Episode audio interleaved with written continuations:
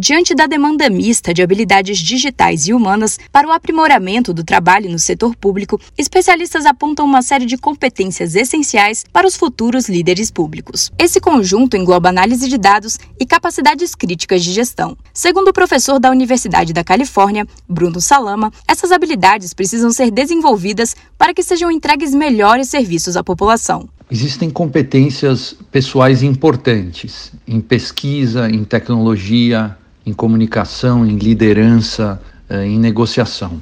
E para além delas, eh, existem também capacidades analíticas. Seguindo as tendências mundiais, a Escola Nacional de Administração Pública, em parceria com a Universidade de Colômbia, abriu vagas para a primeira pós-graduação internacional em políticas públicas. Destinado a servidores públicos federais do Brasil e exterior, o curso terá duração de 11 meses, com aulas ministradas em inglês. São 40 vagas, sendo 30 para servidores brasileiros e 10 para alunos de outros países. As inscrições para especialização online gratuita ficam abertas até o dia 11 de outubro no site da ENAP.